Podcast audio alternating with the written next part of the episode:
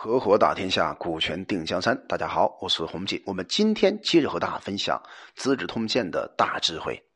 当时刘邦面对一个最大的问题，什么问题呢？他把自己最亲近的人全部封侯，全部封王。那接下来那些小官或者在战场当中拼死立功的人，他要怎么分封？你比如说，列侯当时受封完毕了，再接下来呢，就下诏。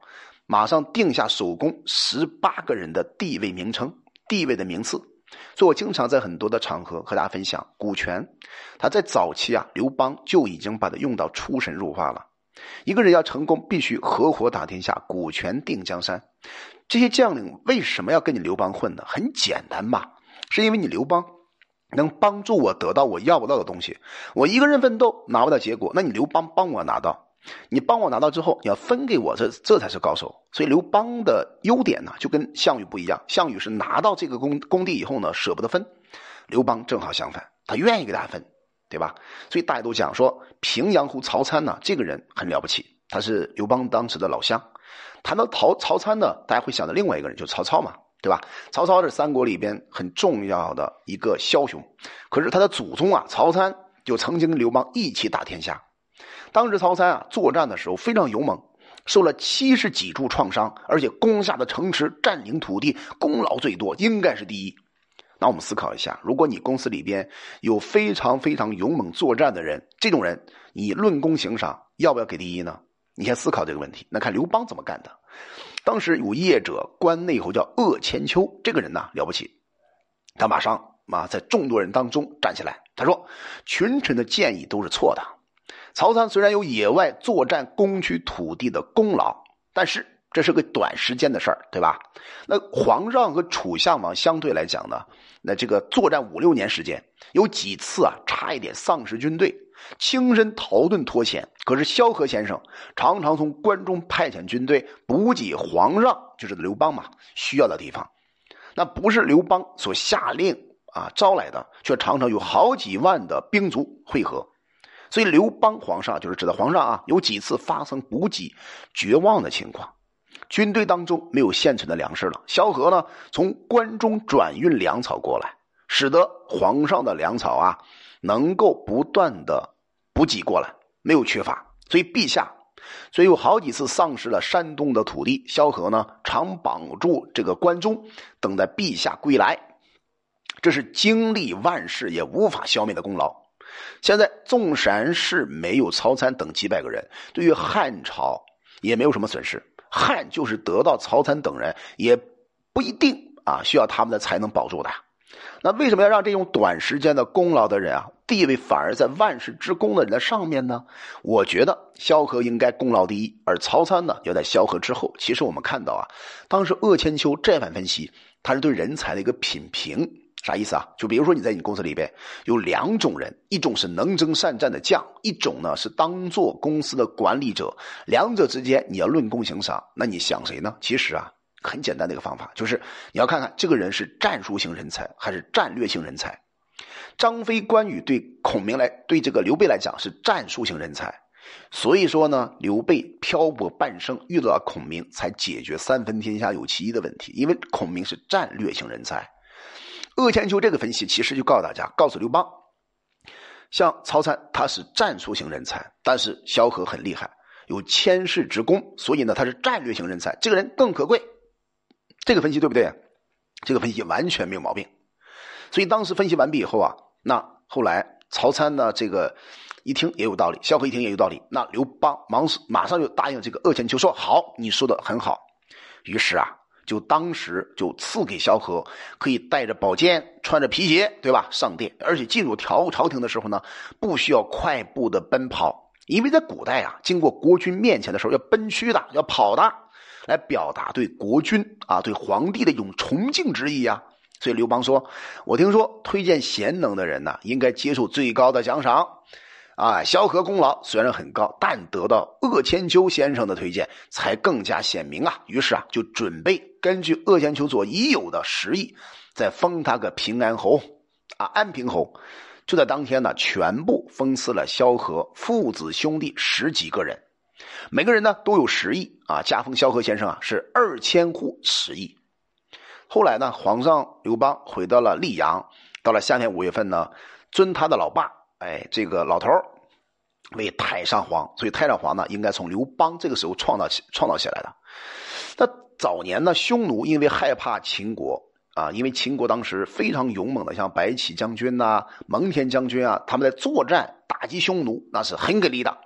但是后来秦国灭了，然后匈奴呢向北迁徙了十多年。后来秦国被灭掉以后呢，匈奴胆儿大了，对吧？又悄悄的啊向南渡过黄河的河套地区。所以当时单于呢，这是匈奴啊领袖的称呼。头曼有一个太子啊，这个太子叫什么名字呢？哎，叫冒渎啊，或者叫冒顿都可以。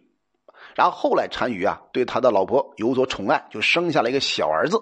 头曼呢想立他作为太子，所以当时啊有个国家叫东胡国，哎，这个国家呢这个非常强大。所以月支也很兴盛啊。头曼呢就派这个默读啊到月支去做人质了。没有多久呢，头曼很快就攻击了月支这个民族。那月支呢要把人质冒毒给他杀掉。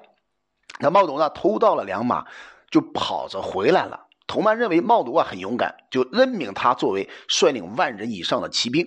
所以默读啊这个人呢制作了一种能鸣叫的箭，这个箭一射能听着声音啊，这个是很牛的。训练他的骑兵啊，熟悉射箭的方式和技巧，命令他们说啊，响箭所射到的目标不全部跟着射过去的，就要杀头。那这个令下完之后呢，默读啊就用响箭射杀自己的宝马，后来又射杀自己的老婆。左右骑士啊不敢不射，为什么呢？如果不射就杀掉他。最后啊，响箭射向了单于的宝马。左右也跟着射过去，于是默读啊知道骑兵已经训练好，可以利用了，他又随着头曼啊开始打猎，然后以响箭射向了头曼啊，左右骑士呢也跟着响箭射向了头曼，然后把他的后妈还有弟弟还有不听从的这个大臣全部杀掉，默读就把自己封为单于。你看默读这人是不是有谋略呀？他确实很有谋略呀，对吧？而且呢，这个默读啊，那个老爸是谁呀？老爸就是头曼呢，就是他亲自杀掉的这个人呢。说默读这个人是无父的人，没有父亲概念的人。当然了，也是因为当时头曼把默读送到了当时的通胡国，作为一个所谓的啊这个质押的太子，所以他心里面有恨啊。通过这个方法把他老爹干掉，他自己当单于啊。这个人是很有谋略的。后来东胡国啊就听说，哎，默读立为单于了，就派使者对默读说：“我们东胡国呢想要头曼。”啊，先生使啊所乘的这个千里马，默读啊就问他的群臣说怎么办呢？哎，群臣都说这是匈奴的宝马，不能给他呀。这个话刚讲完，默读说：哎呀，和他是相比的邻居的国家嘛，怎么可以为爱惜一匹宝马而伤了和气呢？对吧？哎，就把宝马送给了东胡国。没过多久，东胡国呢又派个使者对茂都说：哎，我想嘛得到你们这个单于的一位后妃。一个妃子行不行？默读就马上召集群臣问大家的意见，很多群臣都非常愤怒啊，拍板瞪眼睛，说东吴国这样是不讲道理的啊！虽然要求得到我们单于的后妃，那我们请求出兵攻打东吴。默读马上告诉大家：“哎呀，和他们是比邻的国家，怎么可以因为一个女人而伤了和气呢？对吧？”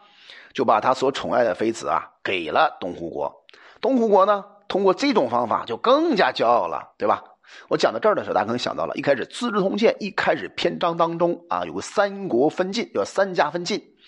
这个分晋呢，和东胡国以及默读的这个案例是完全相似的。你看，默顿通过骄兵之策，先让东胡完全膨胀起来，然后找机会再打击你，对吧？当时三家分晋也是这个玩法，所以这种谋略啊，从古到今都在玩。所以，懂谋略的人呢，就能把握生命主动权；没有谋略的人，那就傻瓜一个，对吧？所以，东胡国还有匈奴啊，中间有一段地啊，大概有一千多里吧，是个缓冲区，啊，一直没有人居住。所以，东胡国和匈奴啊，各住一边啊，各切，并且呢，各自建了很多的瞭望台。东胡国就派使者来到了匈奴啊，这个匈奴单于莫顿说啊，这是无用的缓冲地，我想占有它，可不可以啊？那后来呢，这个。莫顿啊，马上把群臣召集起来啊，群臣当中有人就讲了：“哎呀，这是不用的土地嘛，给他们也没有关系，不给呢也可以吧，对吧？”这个群臣呢就没有没有一定的立场了。为什么呢？因为默读他你摸不准脾气啊。第一次要给的一个所谓的宝马，第二次给一个后妃，啊，怎么说都是错的。所以现在只能是抱着模棱两可的回答。于是默读听了这个话以后啊，啊，火上浇油，大发脾气，对他们讲：“土地是国家的根本，怎么可以随便给他们呢？”那些主张送给东湖国的大臣呢，都被斩杀掉。然后默读马上骑上战马，下命令说：“国中有哪个人落后不跟着我攻击东湖国的，一律斩杀。”于是啊，所有的人开始袭击了东湖。而东湖起初轻视默读，没有设防备，所以默读很轻易的把东湖国给消灭了。那么接下来还会发生？默读和刘邦哪些故事呢？我们将在下一集音频当中进一步帮助各位分析。我叫洪锦，我们专注股权合伙制，有关股权问题可加微信四幺幺六二六二三五。